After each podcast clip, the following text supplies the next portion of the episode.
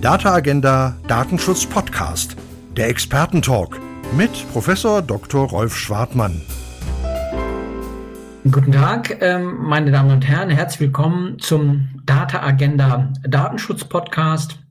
Heute geht es um ein spezielles Thema von Informationen, von Daten, und zwar um den Krieg mit, mit Informationen und damit ja letztlich auch mit Daten. Hm, Russlands Krieg gegen die Ukraine ist natürlich auch ein Krieg mit Informationen und damit ähm, werden Medien, wenn man so will, wie Waffen eingesetzt. Viele wollen in dieser Zeit aus guten Gründen der Ukraine beistehen.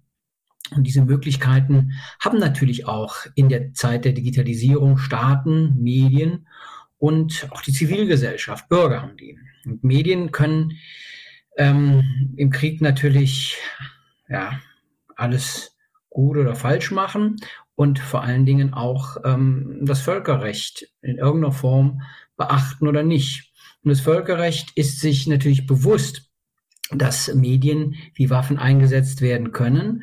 Es gibt einen Pakt über bürgerliche und politische Rechte und in dem haben sich fast alle Staaten dazu verpflichtet, sogenannte Kriegspropaganda rechtlich, gesetzlich zu verbieten. Und Kriegspropaganda soll grob gesprochen die Öffentlichkeit auf den Krieg einschwören. Und jetzt ist es so, dass Wladimir Putin seinen Krieg gar nicht als Krieg bezeichnet und äh, seine Bevölkerung, die sich mehrheitlich aus staatsnahen Medien informiert, sich so in die Irre führen lässt.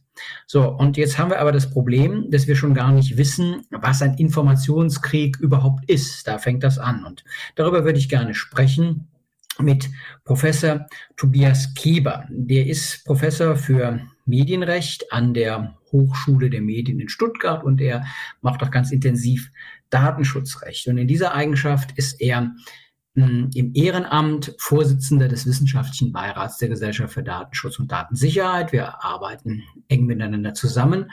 Heute aber, das tun wir auch schon länger, denn wir sind ähm, gemeinsam akademisch ausgebildet worden am Lehrstuhl für Völkerrecht, Europarecht und internationales Wirtschaftsrecht der Uni Mainz bei Udo Fink und der hat auch immer schon Medienrecht gemacht und internationales Medienrecht gemacht. Und ähm, ja, ich sage mal herzlich willkommen, lieber Tobias Keber. Hm, hallo. Hallo zusammen, ja, schön, dass ich hier sein kann. Ja, total schön. Also ähm, wir, wir haben ja letztens darüber gesprochen, dass ähm, dass das Völkerrecht äh, äh, ist ja nicht verstaubt, aber äh, es hat ja nicht die Relevanz, wie es das Datenschutzrecht hat zum Beispiel. Und äh, du warst ja immer einer, der neben dem ähm, Völkerrecht, mit dem Völkerrecht auch das Datenschutzrecht und das Medienrecht betrieben hat und ja, machst mehr oder weniger internationales äh, Medien- und Datenschutzrecht. Und das hat jetzt ähm, auf einmal äh, Konjunktur. Und da stellen sich Fragen, äh, die sich vorher nicht gestellt haben. Ähm, und ähm, die spannende Frage, die sich für viele jetzt ähm, stellt, ähm, ist, wenn es einen Informationskrieg gibt und diesen Begriff, den nennt dieser eben von mir benannte Pakt, hm, was, was ist das eigentlich, ein Informationskrieg? Ist das eine rechtliche Kategorie? Ist das definiert? Ähm, vielleicht dazu mal zum Einstieg eine Einordnung. Ja, also abschließend definiert ist das rechtlich nicht. Ne? Informationskrieg oder wir sind im internationalen Recht, also wird es häufig eben englischsprachig, Information War. Ne? Ähm, das ist ein Begriff, der diskutiert wird und da werden auch ganz unterschiedliche Dinge dann darunter gefasst auch in der, in der internationalen Literatur, ähm, Information War, ähm, da kann es, also wenn man das versucht einzuordnen, worum geht's denn da eigentlich, da geht es um zwei Dinge in der Regel. Einmal geht es um Inhalte, also was wird gesagt. Und das Zweite ist die Infrastruktur, die diese Inhalte trägt. Und äh, da wir im internationalen Bereich sind, also grenzüberschreitend. Inhalte, Informationen, Daten. Und ähm, dann geht das auch zum Teil in einen Bereich rein, Information War, ähm, Cyber War, Cyber Operations. Ähm, und da sind dann ähm, auch äh, zum Teil ähm, Dinge von erfasst, die ähm, ja, auch der, der Datenschützer im Unternehmen, der sich auch für Datensicherheit interessiert, dann schon mal gehört hat, wenn es nämlich um Operationen geht, die gegen Infrastruktur, vielleicht auch ähm, gegen besonders wichtige Infrastruktur, wir nennen das dann Kritis, ähm, geführt wird. Ähm, ja, da geht es also um solche Operationen und all diese Erscheinungsformen werden unter dem Oberbegriff, der also nicht abschließend definiert ist, Informationskrieg oder Information War gefasst. Gehen wir mal auf die, auf die inhaltliche Seite ein. Ähm, Medieninhalte als Waffen. Äh, wenn ähm, ein Regierungschef äh, verbreitet, dass das, was er täte, irgendetwas sei, das zwar Menschen tötet, aber nicht Krieg sei und äh, dabei einen Angriff äh, vollzieht, äh, dann ist das natürlich eine Information, die ähm, ja unerwünscht ist und die auch falsch ist, äh, ohne dass man das vielleicht nach klassischen Kategorien als Fake News bezeichnen würde, oder es ist ja eine offizielle ähm, staatliche Lüge. So, und ähm, Jetzt hat man natürlich äh, äh den Impuls zu sagen, naja, das darf nicht gesagt werden. Äh, solche Meinungen muss man unterbinden. Jetzt haben wir äh, als Völkerrechtler immer gelernt in unseren Breiten, es gibt den Free Flow of Information und äh, äh, das ist ja im Prinzip was, ähm, was äh, so ein Verbot schwierig macht und ähm, zum Beispiel auch das Bundesverfassungsgericht ja, gestattet ja zum Beispiel einem Mieter gegenüber seinem Vermieter zu sagen, dass er Heimatfunk in Anführungsstrichen hören darf in einer einer, einer, einer Mietwohnung. Und ähm, naja klar, wenn ich mir die Frage stellen muss, ob was Propaganda ist, dann muss ich ja auch in irgendeiner Form äh, mir ein Bild darüber machen können, was überhaupt gesagt wird. Sonst kann ich darüber ja gar nicht sprechen. So, das ist das eine. Das andere ist, naja, ähm, das kann ja wohl nicht wahr sein, dass das alles verbreitet werden darf und dass man das auch noch unterstützt und dem eine Plattform bietet. Das stehen ja auf einer anderen Ebene und ähm, deswegen gibt es auch viele Staaten, die nehmen gar nicht diesen Free Flow of Information zur Grundlage, sondern sagen, nee, also wir können das durchaus abschotten, äh, was bei uns gesagt wird. Wir schließen unsere äh, Grenzen auch ähm, mit Blick auf die Informationen und machen da Closed Shop. Das sind zwei Modelle, die es gibt. Vielleicht kannst du uns das mal ein bisschen rechtlich einordnen. Ähm, ist das eine besser als das andere äh, oder wie sieht das Völkerrecht das? Ja, das ist ja das Schöne am, am, Völkerrecht, an das man sich auch am Anfang, wenn man sich mit dieser Materie befasst, so ein bisschen gewöhnen muss. Ähm, das Völkerrecht versucht ja sehr neutral zu sein und ähm, so ein bisschen als objektiver Beobachter sich zunächst mal anzugucken, was machen denn die Staaten da eigentlich? Na, und wenn ich, wenn ich die Staaten sage, dann kann man das unterschiedlich fassen, regional, was machen die in Europa, aber eben auch universell, das heißt also, was machen denn die Staaten weltweit? Die 193 Staaten der Welt, äh, der Vereinten Nationen. Ähm, wie sehen die das denn? Und äh, wenn man das objektiv betrachtet, äh, dann kann man sagen, es gibt zwei Prinzipien, die auf der Welt vorkommen und die die Staaten gut finden. Das eine Prinzip ist Free Flow of Information. Information soll fließen. Ähm, Menschen sollen Informationen rezipieren können, damit sie sich eine Meinung bilden können, weil das ist gut für Demokratie und Demokratie ist gut. Das sind die einen. Die anderen sagen, naja, also ich möchte mir schon anschauen, welche Information in mein Land hineinkommt und welche Werte mit, mit Informationen sind immer auch bestimmte Ansichten und Werte verbunden. Äh, und welche Werte das sind, denn möglicherweise sehe ich das anders. Ich habe ähm, mit bestimmter Kommunikationsform, wenn sie Inhalte zum Gegenstand haben, die Nacktheit zeigen, die äh, äh, politisch in einer bestimmten Art und Weise ähm, ausgestaltet sind. Ich als Staat behalte mir oder möchte mir vorbehalten zu sagen, das ist eine Information, ähm, die ja, finde ich problematisch. Möchte ich auch nicht, dass meine Bürgerinnen und Bürger äh, die wahrnehmen, weil es könnte sie vom richtigen Weg abbringen. So. Und wenn wir jetzt äh, wirklich zu, zu zurückhaltend als Völkerrechtler uns angucken, ja, was ist denn auf der Welt mehr vertreten? Das eine, also die Free Flower ähm, oder die, die anderen, Prior Consent äh, nennen die Völkerrechtler das Prinzip, äh, da muss man eigentlich ganz äh, nüchtern feststellen, tja, im Grunde ist das 50-50.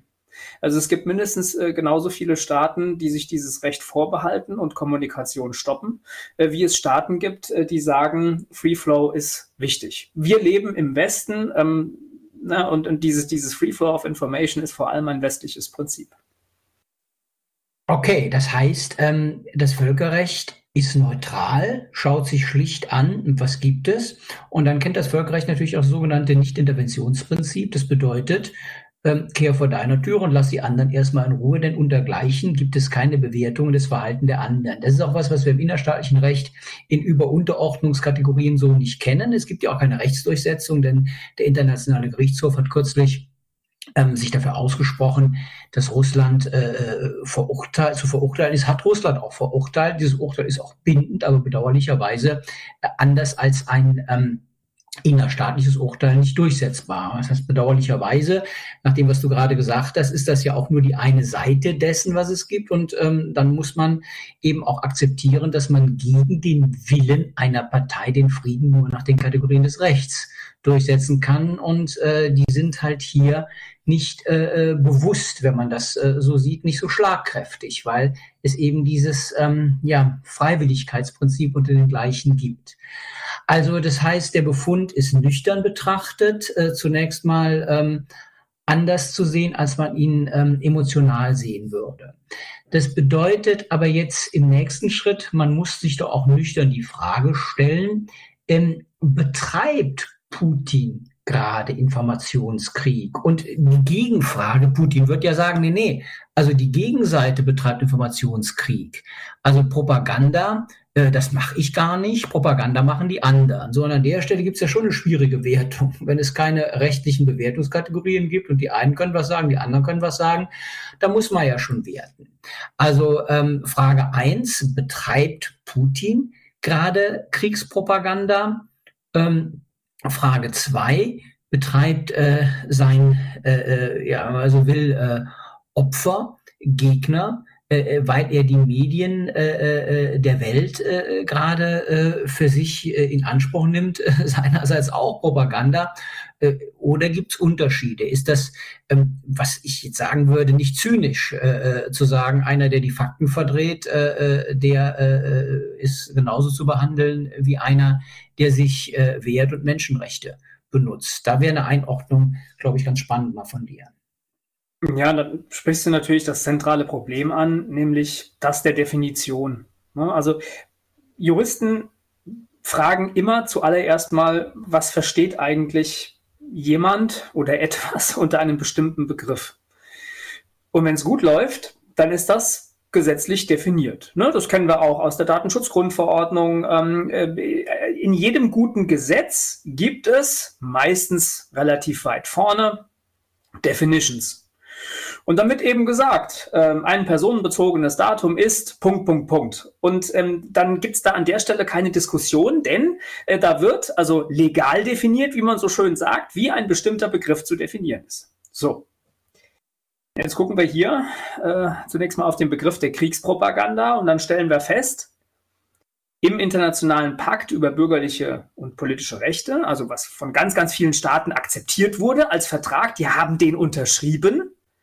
Da steht einfach nur drin das Wort oder vielleicht der ganze Satz, die Staaten müssen innerstaatlich Kriegspropaganda verbieten. Das heißt, da steht einfach nur Kriegspropaganda oder Propaganda äh, for War äh, in Englisch. Und ähm, es ist keine, gerade keine Legaldefinition da. Das heißt, an der Stelle ähm, haben wir eine, ja, das Völkerrecht muss mit Unschärfen arbeiten, weil sonst Verträge nicht unterschrieben werden. Ne? Also ähm, das heißt, äh, das verwundert einen gar nicht, dass es diese Legaldefinition nicht gibt, äh, sondern die wurde wahrscheinlich bewusst nicht in diesen Vertrag aufgenommen, weil sonst einige Staaten gesagt hätten, ja, nee, also mit der Definition äh, unterschreibe ich das Ding aber nicht.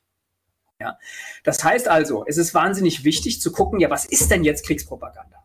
So, ähm, im Pakt steht dazu nichts drin, also was können wir machen? Ja, wir können überlegen, gibt es Staatenpraxis? Ne? Gibt es ähm, irgendwelche Konstellationen, wo schon mal jemand gesagt hat, was Kriegspropaganda ist?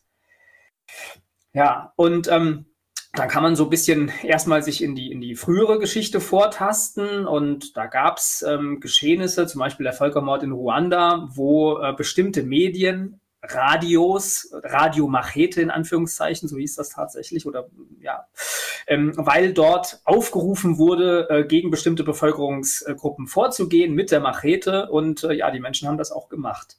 So, da könnte man sich also versuchen, so äh, dem Ganzen zu nähern oder man könnte natürlich noch weiter äh, nach vorne gehen in der Geschichte ähm, und schauen, ähm, es gibt eine Konvention, die Rundfunkfriedenskonvention, ganz spannend, wenn man die mal ausgräbt, von 1936 ähm, wo letztlich drinsteht, naja, ähm, äh, die, die Staaten äh, sollen keine äh, ja, Kriegspropaganda im Grunde machen. Also ein bisschen anders formuliert an der Stelle, aber man kann das schon als ähm, in die richtige Richtung, glaube ich, gehend. Ähm, und gerade 1936 kann man sich jetzt natürlich vorstellen, was da der, der Hintergrund war.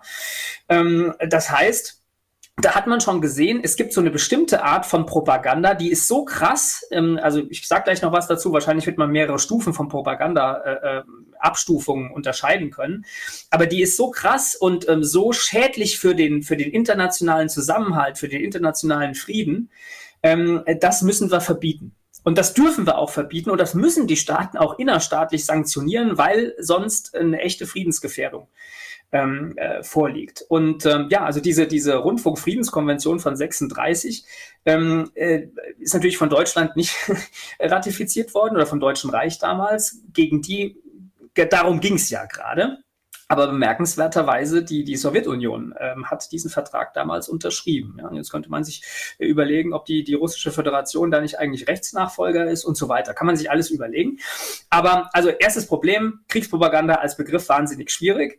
Ähm, und ähm, dann gibt es aber wahrscheinlich noch Propagandaformen, die da drunter sind, die das ähm, Völkerrecht dann zum Teil duldet, zum Teil nicht duldet. Also ich würde sagen, unterhalb, also die Kriegspropaganda ist das Schlimmste, der schlimmste Level, der dann auch zu verbieten ist. Darunter ist die Propaganda, die sich einmischt in einen fremden Staat. Wenn ich also zum Beispiel ähm, ähm, aufrufe dazu, in einem anderen Staat zu demonstrieren und die Regierung zu stürzen, ne, dann, dann mische ich mich in die Angelegenheiten des anderen Staaten, äh, Staates ein und das ist auch schon nicht mehr nett. Äh, das ist eine Intervention. Äh, das ist also eine Propaganda, die auch nicht mehr okay ist. Ähm, aber nicht ganz so schlimm wie Kriegspropaganda. Und dann gibt es noch eine Stufe der Propaganda, die muss man ganz einfach aushalten. Ähm, das ist zum Beispiel, wenn ein Staat einen anderen kritisiert und sagt, du, das ist äh, jetzt aber nicht so toll mit den Menschenrechten bei dir, ähm, da müsstest du mal dran arbeiten. Ne? Äh, das ist eine Form, das könnte man als Propaganda bezeichnen. Ähm, aber das ist, das ist, da ist keine Intervention mit, mit äh, steht da im Raum äh, und das ist wohl völkerrechtlich zulässig. Wobei das dann am Ende natürlich auch eine begriffliche Frage ist. Ähm, eine Kritik ist ja noch keine Propaganda. Und ähm, wenn ähm, jetzt ähm, ja, äh, der ukrainische äh, Staatschef äh, die Menschen auffordert, äh, äh, einzutreten für ihn, äh, sprich auch zu demonstrieren, dann würde ich auch äh, natürlich sagen, muss man das nicht zwingend äh, begrifflich unter Propaganda äh, fassen. Man kann das auch als Menschenrecht äh, begreifen. So merkt man aber, dass die, ähm, dass die Begrifflichkeiten an der Stelle schwierig sind. Aber äh, mal einfach eine, eine kurze, prägnante Antwort. Äh, äh, macht Putin gerade Kriegspropaganda? Fragezeichen. Und wenn, welche Sanktionen gibt es? Weil dann hat es ja völkerrechtliche Relevanz und äh, wie reagiert das Völkerrecht dann auf diesen ähm, erfüllten Tatbestand? Ja. Abschließend definiert ist Kriegspropaganda zwar nicht, aber für eine Definition ist ja relevant, was die Staaten machen. Ne? Das, das Völkerrecht ist ja sehr an der Praxis orientiert. Also ähm, das schaut, wie verhalten sich denn die Staaten. Und deswegen ist ja das, was gerade jetzt zurzeit passiert, so wahnsinnig spannend, denn möglicherweise entsteht gerade eine ja, Definition der Kriegspropaganda, ähm, durch ähm, das Verhalten, das Staaten an den Tag legen, indem zum Beispiel die Mitgliedstaaten der Europäischen Union sagen, so, ähm, uns ist das zu krass, was hier kommuniziert wird. Das ist eine Propagandaform, die wir nicht mehr akzeptieren. Ähm, nennen wir sie mal Kriegspropaganda und die können wir abklemmen. Das bedeutet, wir können die anhalten und obwohl wir Vertreter von Free Flow of Information sind, das hat auch Grenzen und eine Außengrenze ist die Kriegspropaganda. Und wir sind der Auffassung, das ist jetzt Kriegspropaganda und wir halten das an, wir klemmen das ab. Ähm, wir verpflichten auch Plattformen dazu, ähm, entsprechende Inhalte nicht weiter zu verbreiten. Ähm, dann, dann, na, dann zeigt das die Staatenpraxis, äh, äh, die vielleicht der Auffassung ist, dass das jetzt hier eine Propagandaform ist, die, die nicht mehr zulässig ist. Ansonsten mhm. muss, ja. Also wohlgemerkt mit der Konsequenz, dass ich dann gar nicht mehr kontrollieren kann, ob das tatsächlich Propaganda ist, denn das ist ja die Konsequenz des Abklemmens der Information. Ähm, stell dir vor, äh, ich lebe als Russe in Deutschland, ich habe eine Großmutter in Russland und ähm, erzähl der hör mal, Oma, weißt du, was da gerade bei euch passiert? Das ist ja furchtbar. Und die Oma sagt, wieso, was ist das denn? Dann erzählt die mir, was im Fernsehen läuft und ich sag, was bei mir passiert und dann brauche ich ja im Prinzip den äh, äh eigene Anschauung dessen, was in Russland äh, passiert. Und das ist natürlich auch eine Haltung zu sagen, naja, ähm, äh, ich kann die Grenze anerkennen äh, des Free Flow of Information, muss aber akzeptieren, dass ich dann eben auch die authentische Quelle, so bitter sie ist, dann eben auch abschneide. Also das ist ja schon auch ein Punkt, äh, den man dagegen halten muss, gerade mit der eben zitierten Rechtsprechung im Bundesverfassungsgericht, ähm, die sagt, naja, zumindest mal, wenn ich Mieter und Vermieter bin, dann kann ich als Mieter schon sagen, lieber Vermieter, lass mir bitte mein, in dem Fall was türkisches Fernsehen zu. Ich wüsste nicht, warum das mit dem russischen Fernsehen jetzt anders sein sollte. Also ähm, das sind ja wirklich auch sehr schwierige Rechtsfragen im Detail gerade, oder nicht? Ja, wobei ähm, ich viele von den Fragen auf die zweite Ebene heben würde. Also das erste ist, was passiert begrifflich, wie kann ich reagieren? Und auf der zweiten Ebene dann gucke, wie reagiere ich verhältnismäßig. Ne? Also selbst bei Kriegspropaganda, ähm, also die kann, kann ich nur dann abklemmen, eben wenn es wirklich Kriegspropaganda ist. Also muss ich fortlaufend gucken, ist denn alles, was dieser Sender sendet, den ganzen Tag nur Kriegspropaganda oder wird's besser oder gibt's da Fenster, wo ähm, ja keine Kriegspropaganda stattfindet und das gebietet dann der Grundsatz der Verhältnismäßigkeit, der sowieso immer gilt, innerstaatlich und im Völkerrecht genauso, äh, dass ich eben schaue, ähm, betreiben die das überhaupt noch? Und sobald ähm, die das nicht mehr betreiben, ähm, muss die Information auch, natürlich auch wieder fließen. Ja, absolut. Also eine Abwägungsfrage, ne? also äh, äh eindeutig, denn ich kann mir auch vorstellen, dass es äh, Menschen gibt, die sagen, naja, ich muss das sehen, Ansonsten kann ich es nicht bewerten und das muss die Freiheit aushalten, dass in der freien Welt eben auch ähm, solche ähm, Lügen äh, verbreitet werden, die sich dann vielleicht auch selber demaskieren. Also das äh, wäre ja dann schon auch äh, eine Frage der Bewertung ähm, dessen. Ich, ich würde den, den Fokus mal ein bisschen wechseln ähm, von den Staaten weg hin zu den Privaten. Wenn man ähm, privat oder in dem Fall auch öffentlich-rechtliche Rundfunkveranstalter nimmt, ähm, die äh, unterbinden äh, Berichterstattung aus guten Gründen, denn ähm, sie müssen ihre, äh, ihre Mitarbeiter schützen. Da wird nicht mehr berichtet aus Russland, weil man ähm, hat es mit äh, drakonischen Strafandrohungen zu tun, wenn man dort weiter unterrichtet. Das kann man gut verstehen. Äh, das sind wirklich äh, belastbare Schutzgründe mit der Konsequenz, dass natürlich auch die Informationsquelle versiegt, was wieder den Free Flow of Information schädigt. Also auch hier eine sehr schwierige Abwägung, von der ich aber denke, dass der Lebensschutz an der Stelle vorgehen muss. Schauen wir uns ähm, soziale Netzwerke an. Die müssen ja nicht vor Ort sein, um zu berichten, sondern sie müssen nur eine Plattform bieten. So, und ähm, soziale Netzwerke funktionieren äh, natürlich nicht völkerrechtlich, da sind sie auch gar nicht relevant, sondern sie funktionieren rein privatrechtlich. Sie haben Nutzungsbedingungen und jetzt erleben wir, dass äh, zum Beispiel Facebook hingeht und ähm, Gewaltaufrufe gegenüber ähm, dem äh, ähm, äh, äh, russischen äh, Staatschef äh, gestattet. Das äh, verstößt natürlich äh, äh gegen die Nutzungsbedingungen von Facebook, ähm, so ähm, ja nachvollziehbar das äh, äh, emotional auch ist. Ähm, aber wie gehen wir damit um? Dass äh, soziale Netzwerke jetzt per Hausrecht quasi so ein Ad-hoc-Kriegsrecht einführen und sagen, na im Krieg, dann darf ich dann zu Gewalt aufrufen oder auch zur Tötung aufrufen eines Menschen, die darum, die natürlich von der von der eigenen Rechtsordnung wiederum äh, geschützt ist. Also äh, das äh, ist ja schon äh, ein rechtlich äh, ähm, heftiger Vorgang. Man würde ja auch ähm, hierzulande ähm, nicht äh, äh, zur Tötung von irgendeinem äh, Menschen aufrufen können, sei es auch ein schlimmer Verbrecher äh, oder ein verurteilter Mörder, sondern es würden ja rechtsstaatliche Kategorien gelten. Und die werden ähm, aus meiner Sicht in den äh, AGB sozialer Netzwerke ja gerade ähm, so ein bisschen außer Kraft gesetzt, äh, äh wirklich in Anführungsstrichen äh, Kriegsrecht äh, auf privater Ebene. Wie, äh, ja, wie, wie, wie siehst du das? Ja, sehe seh ich genauso kritisch. Ne? Ähm, hier wird im Grunde mit zweierlei Maß gemessen. Ne? Nur, nur, dass es in, in dem Moment ähm, uns eben in die Karten spielt. Ne? Wenn, wenn da also jemand ähm, aufruft dazu, ähm, Putin oder ja den, den Außenminister oder wen auch immer, ähm, man, man möge ihn lieber tot sehen und ähnliches, ähm, dann ist das ähm, ein Aufruf, der, wenn wir die Namen tauschen würden, ähm, völlig inakzeptabel wäre. Und er ist auch inakzeptabel. Ne? Dass das Gesetz äh, äh, vor dem Gesetz sind an, an dieser Stelle ja alle Betroffenen gleich. Ne? Also wenn, wenn ich zum, dazu aufrufe, jemanden äh, aufzuknöpfen, dann ist es egal, wer das ist. Ähm, das mag man am Stammtisch anders sehen, ähm, aber äh, das, das, das Recht ähm, hat hier ein Maß. Hier wird also in den, ja, letztlich im Hausrecht äh, wird mit zweierlei Maß gemessen.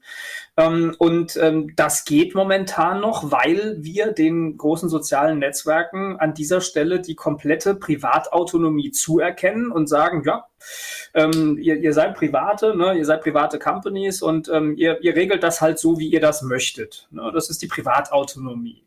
Ähm, und ähm, da äh, muss man aber Bauchschmerzen bekommen, wenn es um Prozesse geht, äh, die ähm, ja auch bei, bei innerstaatlichen Wahlen und so weiter, ähm, die letztlich für den demokratischen Prozess oder jetzt hier an dieser Stelle auch tatsächlich für den am, am Ende des Tages internationalen Frieden bedeutend äh, sind, ähm, dann ist es vielleicht keine gute Idee, die Unternehmen hier wirklich äh, frei das machen zu lassen, was sie sich einfach mal überlegt haben, ähm, sondern da müsste man wohl ähm, demokratisieren. Ja, das bedeutet ähm, in irgendeiner Weise ähm, Gesetze sind demokratisch legitimiert, das Hausrecht überhaupt nicht, ne, dieser, dieser privaten Akteure. Äh, und da müsste man ansetzen. Und in diese Richtung geht ja auch die Rechtsprechung in Deutschland schon äh, mit dem BGH, der sagt, ja, Ihr habt schon eure Privatautonomie, aber ähm, ihr könnt ähm, die Grundrechte ähm, eurer Nutzerinnen und Nutzer jedenfalls nicht komplett ausknipsen. Ne? Die, die, die leuchten da äh, und die müsst ihr so ein bisschen implementieren, auch durch, durch Verfahren und so weiter. Ähm, das bedeutet, man muss hier, um es einfach zu sagen, äh, den großen Plattformen ein bisschen Privatautonomie wegnehmen. Ja, also in der Tat, ähm, es ähm, gibt keine Lieblingsfeinde. Äh, die Würde des äh, äh Mörders ist unantastbar, denn äh, äh, solange der Mörder ein Mensch ist, ähm, genießt, genießt er auch alle, alle, alle, alle Menschenrechte. Dieser Satz klingt hart, ist aber äh, äh, auf dem Boden der Verfassung äh, fest verankert und alles andere ist eben ähm, Lynchjustiz und ähm, die äh, Selbstjustiz äh, der sozialen Netzwerke die kommt natürlich im Krieg ähm, derzeit noch eine ganz andere Dimension, weil sie natürlich so eskalierend sein kann. Also äh, das äh, ist sicherlich irgendwie richtig zu sagen, dass Frieden äh, schaffen und äh, Krieg schaffen alle Menschen angeht.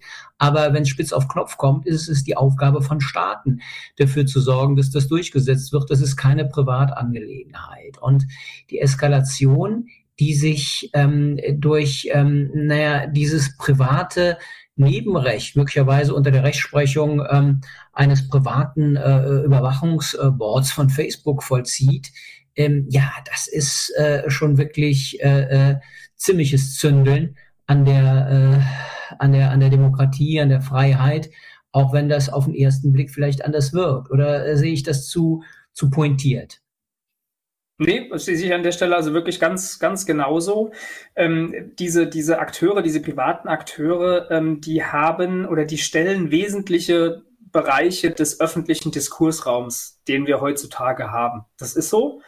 Und ähm, äh, dessen wären sie äh, am besten sich auch selbst bewusst und würden entsprechend verantwortungsvoll handeln. Machen sie aber nicht. Äh, und weil sie es nicht machen, muss dann die gute alte Regulierung ran ähm, am besten auf europäischer Ebene oder am allerbesten sogar auf internationaler Ebene. Ne? Wir, wir, sind hier im, im Netz, im Internet. Ähm, und das kann man auch nicht äh, europäisch äh, alleine denken, sondern am schönsten wäre natürlich, wenn 193 Staaten der Welt sich an einen Tisch setzen würden ähm, und äh, sagen würden, was, was ist denn für uns äh, äh, Propaganda im Netz, was geht, was geht nicht, was ist ein Aufruf, äh, ein illegaler Aufruf äh, gegen ähm, ja, Staatsoberhäupter und so weiter. Also am besten äh, würde man das tatsächlich mit einem völkerrechtlichen Vertrag äh, machen, den alle akzeptieren.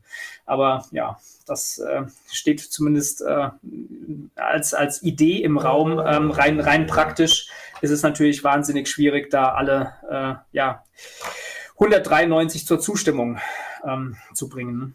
Und ein solcher Vertrag, der unter Staaten gilt, müsste dann natürlich auch noch die sozialen Netzwerke binden. Und da sind wir natürlich wieder bei der mittelbaren äh, äh Rechtsbindung und Rechtsbindung sozialer Netzwerke. Ähm, wir können den Digital Services Act, äh, der das ja regeln soll, an der Stelle mal außen vor lassen. Äh, der wird das Problem auch nicht vom Tisch nehmen ähm, sondern ähm, zeigt nur auf, dass es das gibt. Naja, also ein Weltrecht, äh, äh, das dann auch noch äh, äh, die Akzeptanz der sozialen Netzwerke als parallel, äh, wenn wir sagen, äh, Anbieter von Kommunikationsräumen ähm, äh, erfüllt. Ich glaube, das ist ja, eine Illusion, äh, mit der wir in irgendeiner Form umgehen müssen und, und, und leben müssen. Aber ich würde gerne noch mal so ein bisschen auf die, auf die Eskalationsebene kommen und auf die, das ja wirklich nachvollziehbare Bedürfnis ähm, der Ukraine zu helfen, ihr beizustehen, äh, eben Zivilcourage zu zeigen. Und das machen ja auch Bürger. Also äh, wenn wir äh, den eindrucksvollen Auftritt von Marina aufs äh, Janikova nehmen, die äh, in den russischen Staatsnachrichten ein Transparent hochgehalten hat gegen den äh, Krieg, wo man ja wirklich sagen muss, also diesen Mut, diese Tapferkeit in der Höhle des Löwen äh, letztlich ähm, mehr oder weniger äh, im Mediengeschehen äh, äh, äh die Gegenmeinung zu vertreten, das ist friedlich, äh, das ist freiheitlich äh, und zugleich wahnsinnig gefährlich. Den Mut hat nicht jeder. Von daher ähm, alle Achtung vor dieser ähm, Frau. Was allerdings äh, viel leichter fällt, ist natürlich äh, aus der heimischen äh, Stube äh, den Rechner anzuschmeißen und dann ähm, so kleine ähm, Hacker-Attacken ähm, durchzuführen. Man kann das alleine machen, man kann sich aber auch in einem Kollektiv ähm, wie ähm, äh, ja, hier Anonymous zusammenschließen und dann äh, marschiert man in Anführungsstrichen als so eine äh, äh, äh dezentrale Fremdenlegion äh, gegen den Despoten und versucht ihm das Handwerk zu legen. Ähm, Staatsanwälte, äh, äh, nicht nur die, sondern auch das Bundeskriminalamt, viele andere warnen davor, das zu tun, weil das natürlich sein kann, dass ein solches Kollektiv äh, einen, einen, einen Treffer landet, vielleicht gegen eine zivile Einrichtung, vielleicht gegen eine staatliche. Und dann fängt natürlich äh, äh, ein Gegenschlag an, möglicherweise sogar völkerrechtlich äh, in irgendeiner Form sogar legitimierbar, wenn das äh, Verhalten zugerechnet wird einem Staat, ähm, der äh, zu ganz äh, furchtbaren äh, äh, äh, Schäden führen kann.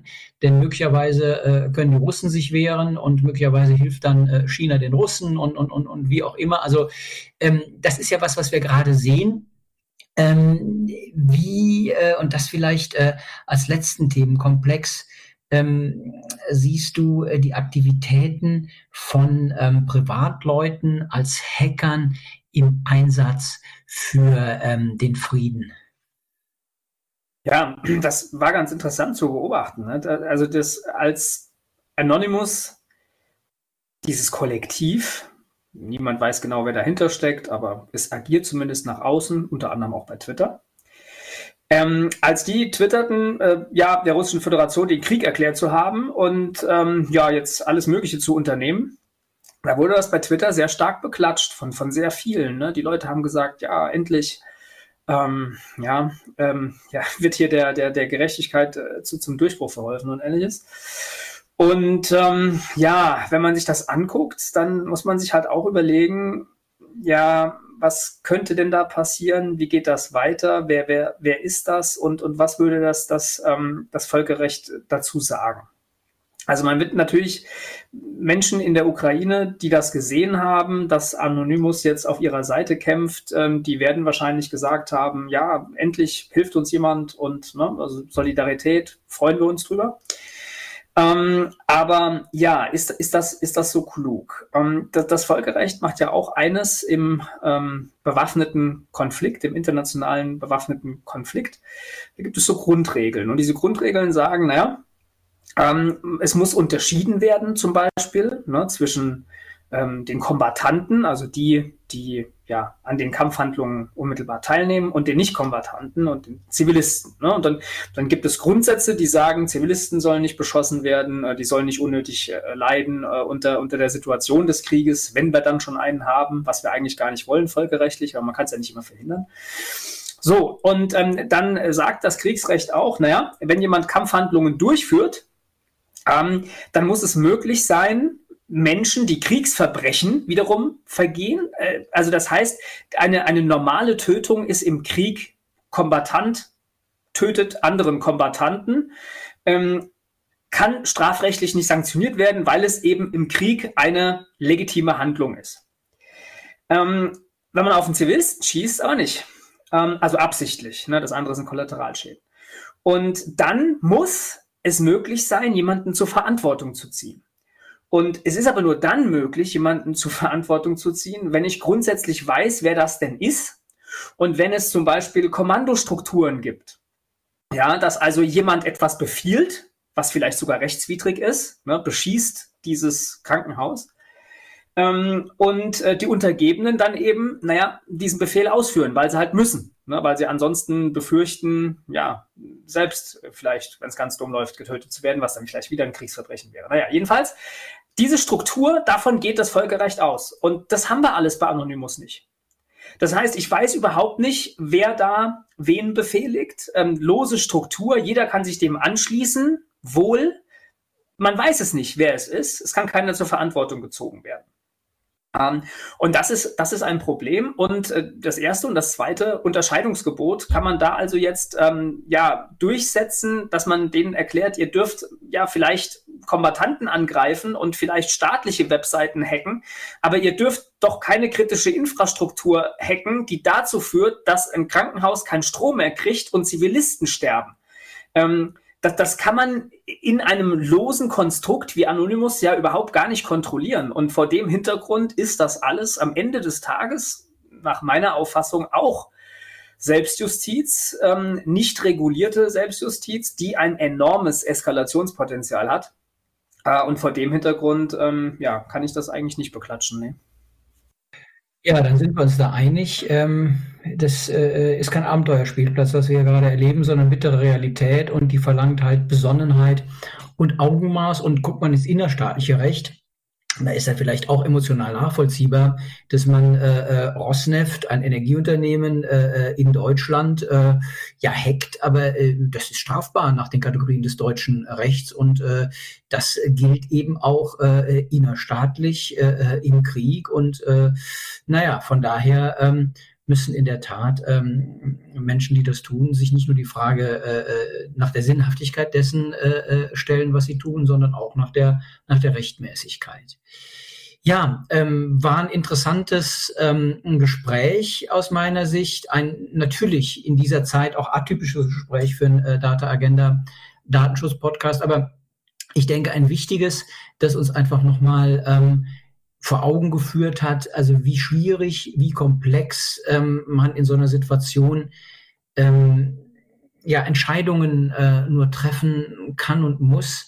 Ähm, und äh, das vieles, was man auf den ersten Blick ähm, emotional ähm, ja richtig hält, ähm, mit äh, der späteren äh, ähm, Draufsicht äh, dann vielleicht doch äh, mit Fragezeichen versieht oder sogar lassen muss. Ne? Also vielen Dank, ähm, Tobias Keber.